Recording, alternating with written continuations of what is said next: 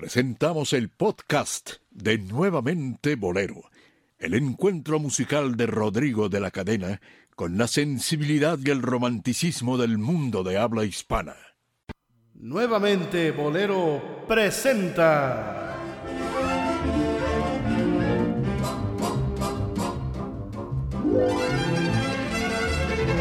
A los bohemios necios.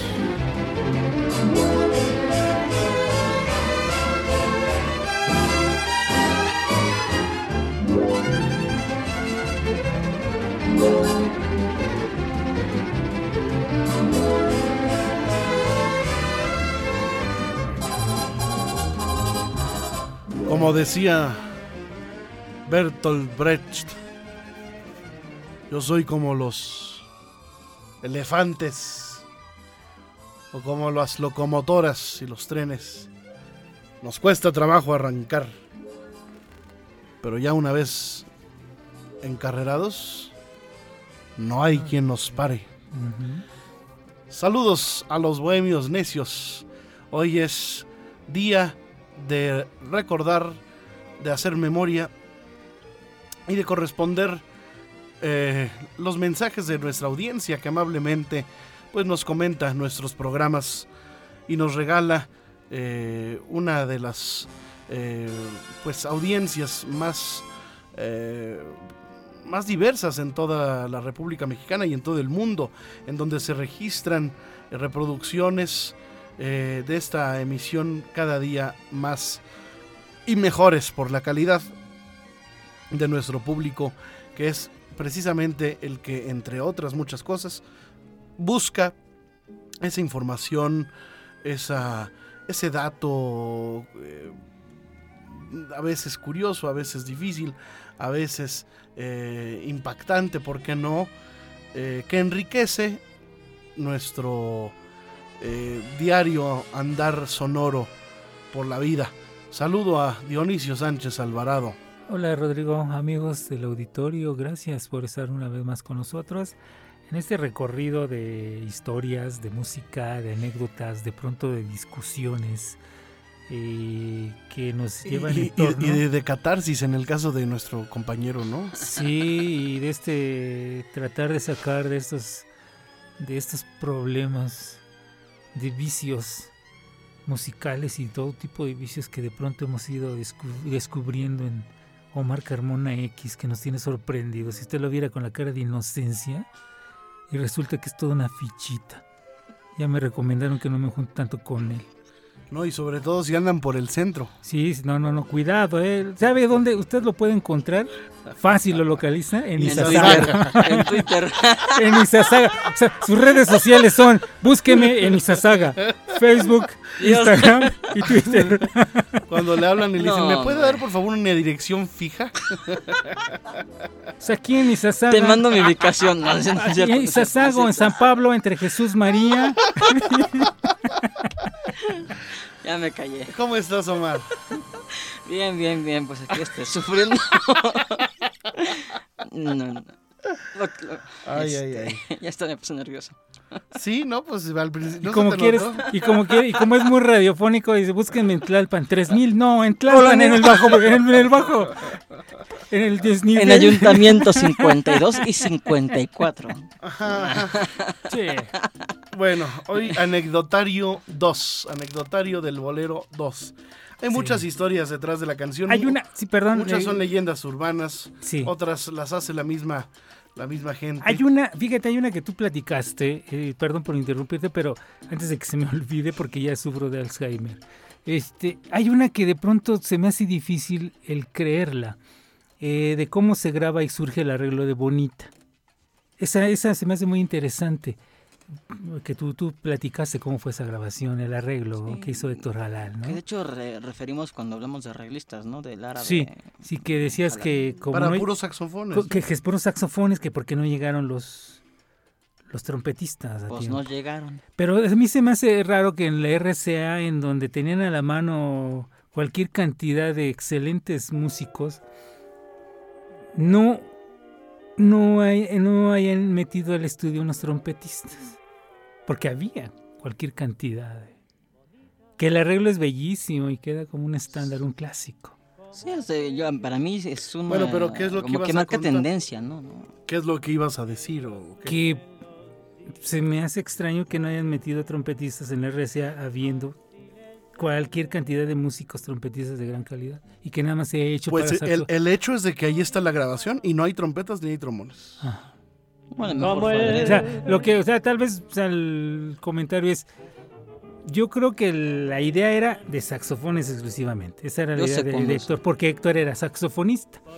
Entonces yo pienso que no es porque no hayan existido trompetistas en ese momento en la RCA. No, porque sí existe el arreglo de Luis Arcaraz Con trompetas. con trompetas y O sea, está trombones. escrito originalmente así. pero no- O sea, no, no- O sea, pero no el está arreglo, dices tocado en el disco. Pero sí hay versiones en donde se escucha. Ah, unos, claro, claro, claro. Pero Aquí la, la, la interrogante sería si en, si es en el arreglo de Luis Arcaraz o en el del árabe que fue. Es el mismo. hizo. Es Es el el mismo. mismo. Es el mismo. Pero bueno. Pero bueno, o sea, yo lo que pues, siempre o sea, me quedé pensando es, bueno, pues, si tenían el arreglo de trompetas, ahí en la RCA siendo la tenían R- cualquier, RCA la empresa. sí, tenían cualquier cantidad de un- trompetas. O no hubo presupuesto. O no hubo presupuesto, sí, porque la- el- lo que hemos comentado en otras ocasiones, o sea, la orquesta de Luis Arcaraz y la de Pérez Prado y así ese tipo de orquestas importantes. eran orquestas donde se pagaban dos, tres, hasta cuatro tarifas. O sea, un músico de los que estamos escuchando ahí cobraba tres, cuatro, cinco veces más que un músico que, que, que los que intervenían en otras orquestas, en otras grabaciones. O los de, de- los de, ses- de sesión, ¿no? Que decían pues, tanto y te grabo tantas. Pero bueno, ahí ellos cobraban cuatro o cinco veces más. Bueno, ahora que lo que me mencionas, lo de del presupuesto, pues eh, la anécdota que el otro día referimos de este Mi destino fue quererte destino fue con quererte, que Flor Silvestre, ¿no? que Que- se le acabó el presupuesto a Chamín, se acabó el presupuesto y al final ya no había presupuesto para meter mariachi o un conjunto y, y no quedó más que meter la guitarra y, y la armónica. Y Sí. vámonos. Bueno, la historia de Vereda Tropical sí se la sabe, ¿no? Ya la he contado muchas veces. Pero platícale. Otra vez, repítela. Bueno, yo, yo, yo sigo con Vereda y ustedes ya me van si- siguiendo, ¿eh? Sí, recuerdo. Eh, bueno, pues Vereda Tropical es sabido que es compuesta por Gonzalo Curiel, inspirada precisamente en Acapulco, Mm. en 1936.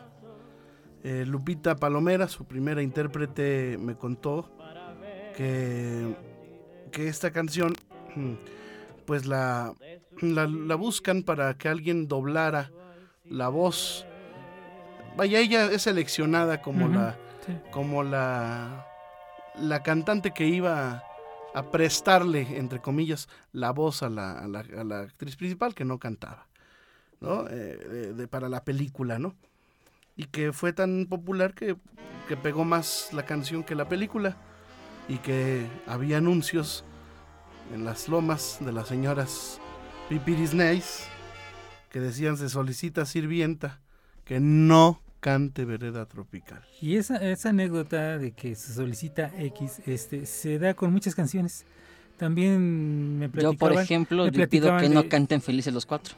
Y ah, se contaba también la anécdota de se solicita sirvienta que no se, que no cante, que no sepa capullito de Leli. ¿no? O sea, o sacrificio también contaban ujú, sí, sí, se da de mucho. Chucho Monje que es un, un poco del año 34 Sí, sí. anterior no Eh, pero bueno eh, esa anécdota se contó mucho no Sí, claro. Ahora, eh, retomando, perdón, este, como, eh, vámonos con más anécdotas. O co- por qué surgen las canciones. Este tema de Muñequita de Squire, ¿no? Eh, que interpretaba eh, Luis Alcaraz. Surge eh, por las, eh, las mujeres que pintaba el, este, Vargas, el que después estuvo colaborando en Playboy. Eh, él dibujaba a esas mujeres y que muchas de esos eh, tipos de mujeres se utilizó también en de esa revista Square se utilizaron como símbolos u objetos sexuales que tenían los soldados en, en- en- en- Sí, la las Segunda Guerra Girls. Ajá, sí, exacto.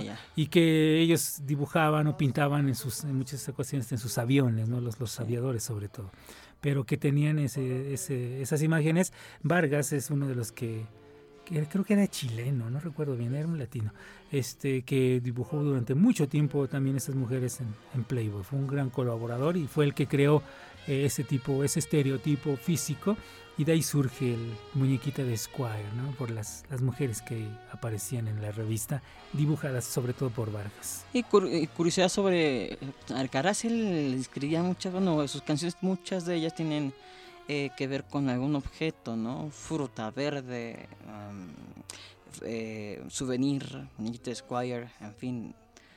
Era muy recurrente. Rimmel. Rimmel, sí. Haz de corazones una temática muy... Sería interesante hacer un programa dedicado a objetos, ¿no? La mm. puerta. El teléfono, el reloj. La pared. La barca. La puerta. La barca, la puerta. Sí, oye, eh, a propósito Luis Arcaraz, pues está la famosa disputa entre Ernesto Lecuona y Luis Arcaraz, ¿no? sí, claro. Eh, siempre en mi corazón, que es el bolero de Ernesto Lecuona, que se llamó originalmente si, ¿cómo se llamaba? Si no puedo yo quererte, ¿no? Y tenía otra letra, eh, que también tuvo gran éxito en la película Always in My, in my Heart, razón por la que pues, le, cambia la letra, el nombre, para, adecuar, para adecuarla a la, versión americana, y también luego, lo, luego viene esta demanda eh, por cuando Luis Arcara saca... Eh, ay, sortilegio, ¿no? Sortilegio de mujer, que pues es un plagio. Eh, y que al fin se acordó que se cantaran, pues las regalías para México eran las de que correspondían a Arcaraz y en todo el resto del mundo a Lecuona, ¿no? Ese sí, fue y que Lecona era... Ese pues, fue el fallo, ¿no? Sí, que Lecona era un hombre que luchaba mucho por los derechos de, los autores, de los compositores. Él fue el que impulsó a cualquier cantidad de, compositores cubanos para que salieran de Cuba. Cuando él regresa de una gira hacia los... que en 1945 regresa de unas giras mundiales, él hace una junta en la Sociedad de Autores de Cuba eh, que realmente vendían las obras, les pagaban un peso cubano, o sea, un dólar por obra entonces, a partir, antes de, de, regreso de Lecuna, en más o menos 44, 45, todo eso que se vendió, se lo, compró la, la PIR sobre todo, eh, y se pagaba un peso. Entonces, eh, Lecuna regresa y convence, hace una junta con, los, con todos los compositores, y los convence de salir hacia el mundo y sobre todo que cobraran sus regalías. Entonces, no es raro que, que Lecuna haya emprendido esta batalla en contra de un plagio para poder tener sus regalías. ¿eh? no es raro. A ver, una anécdota de un bolero. Eh, una anécdota. Eh, ah, mira, yo tengo una del famoso vals Odiame, que pues por, mucho tiempo que sí era de. Vamos a hacernos de la vista gorda, ¿verdad? Sí, no. Bueno, Muñequita de Squire es como un. A ver, a ver, Odiame. Entonces, no, unos decían que era de Augusto Polo Campos, otro, otros que era de Rafael Otero. Pero al final, eh, haciendo una investigación, y esto lo refiere muy bien Gustavo Leal Benavides, este, resulta que se trata de una poesía del siglo XIX que se grabó primero como un pasillo ecuatoriano titulado El odio en 1903. Este, y, el, y de hecho el, registro más eh, antiguo de El odio tal cual está en una grabación que hizo la RCA Víctor allá en Guayaquil, Ecuador, en 1913 por Martínez y Dugard para la Víctor. Entonces ahí ya quedó eh, esclarecida la duda de la autoría de, este famoso vals peruano que pues ha trascendido las fronteras incluso de nuestro idioma, ¿no? Sí, otra anécdota de bolero es, y retomando las pasiones, eh, sin agraviar a los presentes. este, eh, me, platicaba, ya lo había platicado en otra ocasión, Oreste Santos, el compositor que, que, escribió el himno para el régimen cubano, escribió un tema muy famoso que inclusive sale en películas, el de Qué suerte tiene el cubano de, de Bacardi. Eh, el tema que compuso, que fue éxito de, de Bienvenido Granda, que el de señora, tiene doble anécdota, porque él se lo dedicó a una mujer de la alta sociedad que dice que era, bueno, en la época de Batista era una de las grandes damas de, la sociedad, pero que era más eh, fácil que la tabla del uno. Eh, entonces, él escribió esta canción porque la mujer lo usó, o sea, realmente lo usó nada más para sus bajas pasiones y por eso él escribió, ¿no? O sea, la letra lo dice todo, escribe perfectamente, él decía, yo se la escribí a esa mujer y por ahí debo de tener también el nombre de la mujer. Señora, te llaman señora, todos te respetan sin ver la verdad. Señora, parece señora y llevas el alma llena de pecado y de falsedad. Señora. No, y aparte de eso, bueno, la, tiene otra anécdota que decía eh, Orestes que en ese tiempo en Cuba eh, se firmaba, eh, si tú, Rodrigo de la Cadena, ibas a grabarle una canción a Juan Bruno Terraza, él te tenía que firmar de que tú ibas a ser el, el intérprete de esa canción, nada más tú primero. O sea, te daba la, exclusividad, de, que tú lo grabaras. De ahí hasta que tú lo grababas y pegaba tu canción, lo sacabas, ya podían grabar los otros. Mientras no podía. O sea, si él te firmaba si, y tú no la grababas, nadie más la podía grabar. Hasta que tú, Rodrigo de la Cadena, la grabaras. Entonces que él había autorizado para que grabara la canción Daniel Santos originalmente. Pero entonces en un problema que Daniel Santos andaba siempre problemas, tuvieron una discusión con Carlos eh, Díaz Caito, el que hacía los coros y las segundas en la, en la, en la Sonora Matancera, y que se agarraron a golpes, a tal grado que, que, tuvo que salir huyendo Daniel, y Caito fue castigado y también creo que fue a dar casi a la cárcel por ese problema. Pero entonces eh, se iba a grabar el tema, pero como no iba a estar Caito en la grabación, haciendo segundas, se decidió que mejor no se grabara el tema. Hasta que se dio cuenta Rogelio Martínez que dijo es que el tema es bueno, puede ser éxito, pues que la, la grabe Bienvenido. Y es así como la graba Bienvenido Granda, pero no era destinada para Bienvenido Granda. La idea original es que la grabara Daniel Santos, pero por un problema que tuvieron ahí la, la matancera, pues finalmente terminó siendo Bienvenido y el éxito es de Bienvenido Granda. Y fíjate, también le pasó, al, ahorita recordando, eh, a la canción Cruz de Olvido de los hermanos Aizar. La canción originalmente estaba pensada para que la estrenara Jorge Valente para Discos Reds, estoy hablando del 72-73, Discos Reds, subsidiaria de, de Musarte. Sin embargo, este, por ahí hubo una, una situación eh, en la que María de Lourdes, que venía regresando de una gira, este, por fuera del país, eh, llega y tenía que sacar material también ya con mucha, eh, con mucha urgencia y es a quien le permiten estrenarla. Sin embargo, la canción estaba destinada a ser estrenada por Jorge Valente. Y hay otra anécdota que esa me la contaron en una bohemia. Yo ahí sí tengo mis reservas acerca de qué tan verídica es me contaron que en una bohemia de Jaime Almeida estaba Armando Manzanero, eh, estaba Fato y estaba Martín Urieta. Entonces, estaban jugando cartas y demás, echando la copa y demás, y surge la, en un ejercicio eh, la canción de Nada Personal. Pero resulta que este, en este juego eh, pues diciendo, pues, el que gane va a ser el autor que va a firmar esa, esa canción.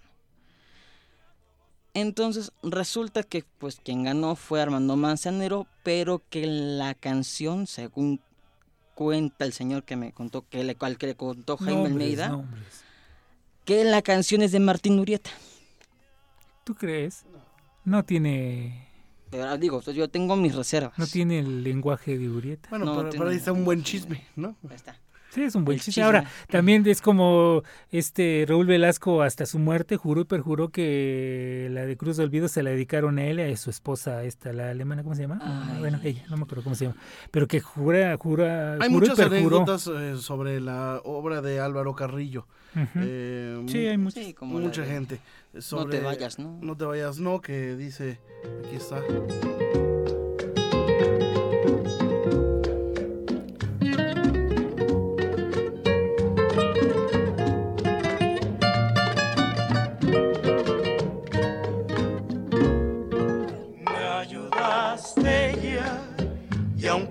Estamos bien, no es por demás que yo... Que originalmente decía ya lloraste, ya. ¿verdad? Decía Álvaro Carrillo, nos contaba que se la dedicaron a él, a su hijo, a- bueno, Álvaro Carrillo Jr. Junior. Sí, Nos contaba que, que- que la canción está dedicada a él cuando era pequeño y que estaba muy pues muy, muy débil el, el- el niño y a punto de, pues de no hacerla, de no sobrevivir, ¿verdad? Y que le dedica No te vayas, no, que, en fin, se la había compuesto a un, a uno de sus, a, a su hijo Álvaro. No se escucha tu voz. No sé qué hiciste. A ver, Dionisio. Yo sí me escucho. A ver, ahí está, ahí está. Ahora sí, ahora sí, ahora sí. Ya estoy. Bueno, entonces, eh, por ejemplo, ¿no? Que se le había compuesto a su hijo, que para que no se muriera. También está Sabor a mí. eh, o, por ejemplo, como un lunar. Cuenta la anécdota que se la compuso a una mesera de Vips. Y que la escribió en una servilleta, servilleta. de papel. ¿No? Mi Lo malo es que cuando quieres comprobar las historias y les preguntas, pregúntale a todos menos a los hijos. Ah, claro. Ah, sí, exactamente, Sí, claro. es lo que te iba a decir. Porque, sí. por ejemplo, le pregunto, oye, ¿sí es cierto que esta canción, Álvaro, tu papá la compuso en una servilleta de papel a, a una mesera de Vips que tenía un lunarcito y, y que estaba enamorado de ella? Hasta el- por ahí está el nombre de la mesera, ¿no? No es cierto. Se la compuso a mi mamá. Sí, sí, sí.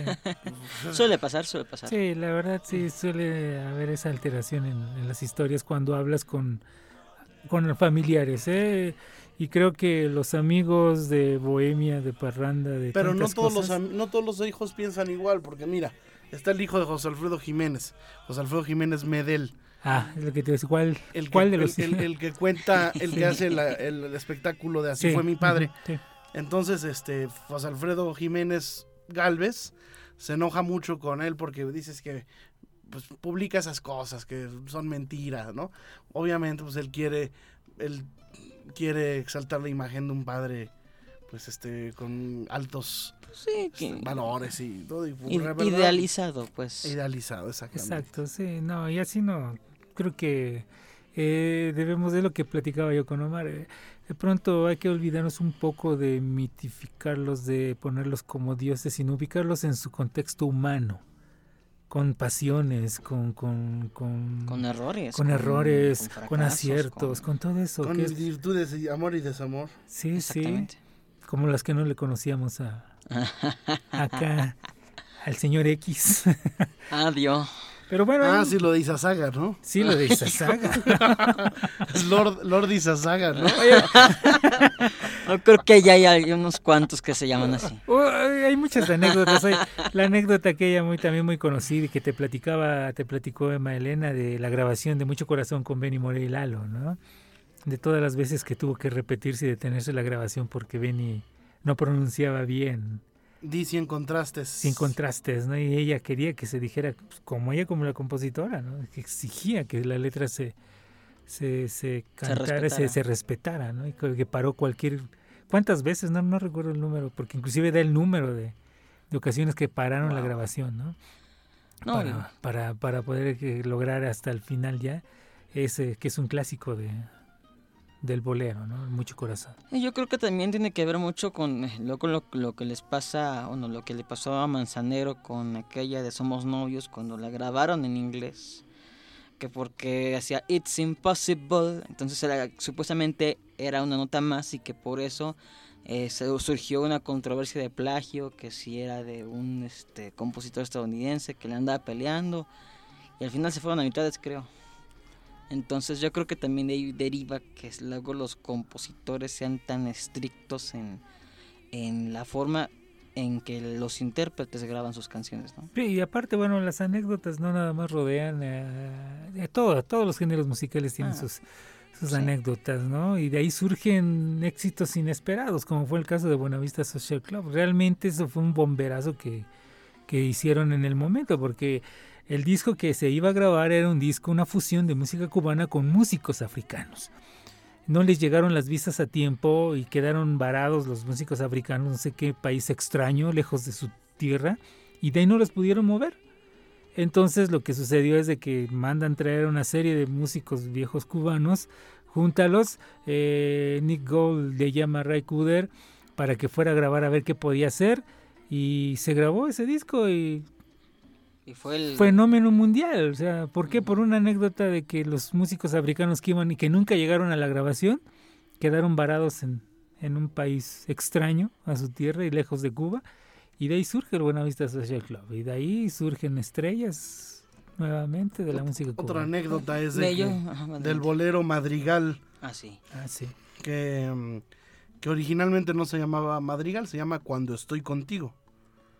Y fue interpretado, pues, eh, primero por el se- sex- sexteto de, de Puerto Rico, eh, posteriormente con el nombre de Estando contigo. Exacto. Lo grabó Charlie Figueroa. Eh, su autor, ya sabemos que es Felipe del Rosario Goico, Don Felo de Puerto Rico, ¿no? Pero después le pusieron Madrigal, ¿no? Que es precioso, ¿no? la- la- Estando contigo, me olvido de todo y de mí. O basura, ¿no? Este, eh, que, que también es de. Dicen. eh, Era, sí, que, sea, que bueno, que es el Güero Gil, pero por ahí una muchacha de cuyo nombre no, no logro acordarme, que de hecho fue a la cueva Lirio Rivero. en algún momento, en algún Lirio lunes. Rivero, la, la hermana, Lirio de, la hermana de Carmen Rivero. Sí, Lirio Rivero, y Que la ella pollera jura y perjura, y en persona me lo dijo, que es de ella. Algo de ver ahí. Sí, no, no sí, sí, sí. Mira, hay otra anécdota también, recordando a Julio Jaramillo, del, él ya estaba muy enfermo en el 76. Eh, sin embargo, hay- había una compañía americana de estos sellos menores, pues que tenía eh, la intención de pues grabar un disco con, con la voz de Julio, ¿no? Entonces, pues le paga a un productor. Bueno, este, esta entrevista este, salió hace como cinco años en el diario El, Comercio de, del Ecuador. Y supuestamente, pues le paga a este tipo 5 mil dólares, una cantidad por ahí. Este. Y pues se va a buscar a Julio Jaramillo, ¿no? El Julio en la cantina, ya muy enfermo, ya muy, muy mermado de sus facultades. Pues dice: Pues a mí dame tanto y yo te grabo dos discos, ¿no?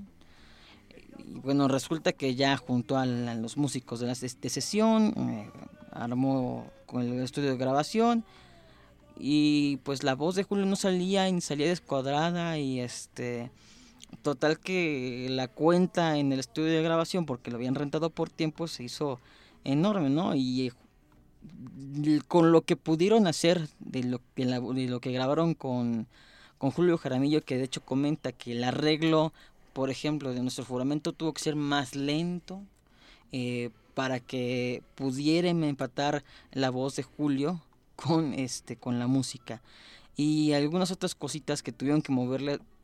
Yo he encontrado dos grabaciones de esos discos y realmente ni siquiera suena a la voz de Julio Jaramillo, pues sí suena una voz muy cansada. Entonces, resulta que ya terminan de grabar, se editan estos dos discos, los mandan los eh, discos a Estados Unidos y pues esta persona, eh, este, este ejecutivo de, de allá, pues amenaza con demandar a- al, fulano que le armó todo el proyecto aquí en, Ecuador. Entonces, cuando a los pocos días sale las- la noticia de la muerte de Julio, ya casi había pasado un año de que lo había grabado, y pues le dice este, este señor, no, pues, mándame los, los discos que te volví porque me urge sacar este, este material, ¿no? Entonces siempre no lo demandó y pues por ahí andan eh, rodando esos, esos discos de que son muy lamentables, eh, comenta este productor, porque la voz de Julio se ve de una persona totalmente enferma, totalmente agotada, fuera de ritmo, fuera de tono, eh, una desgracia. Ok. Perdón, eh, eh, este texto se los leo y es referencia a una canción muy famosa. La mañana del 2 de agosto de 1943 me encontraba de visita en casa de unos amigos, esperando a que varios miembros del ejército viniesen a buscarme para grabar un disco que había sido dedicado precisamente a las Fuerzas Armadas norteamericanas, con vistas a enviárselos a los soldados puertorriqueños. La casa estaba situada cerca de la bahía de San Juan. Desde ese lugar pude apreciar en toda su dimensión a la vetusta ciudad. El reloj marcaba las ocho de la mañana. Observando el panorama, vi a San Juan tan viejo, sus edificios, su puerto, sus muelles, sus contornos, lo vi tan viejo, repito, que me dije mentalmente, qué vieja, qué bellamente vieja está mi querida capital. Y algo extraordinario invadió mi mente. No puedo explicarme aún lo que pasó. Lo único sé es que fluyó en mi viejo San Juan, espontánea, sencilla, fácilmente. En menos de diez minutos surgió la composición. Esa misma mañana fue grabada y enviada a mi hermano. A los pocos días recibí montones de cartas firmadas por soldados boricuas suplicando se repitiese el programa donde se incluía la canción, porque esta era, según decían ellos, la composición que había gustado más. Una entrevista con Noel Estrada. Qué maravilla.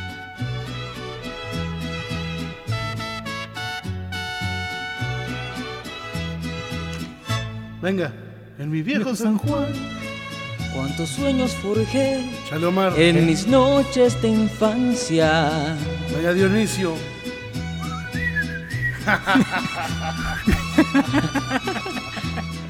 Son recuerdos del alma.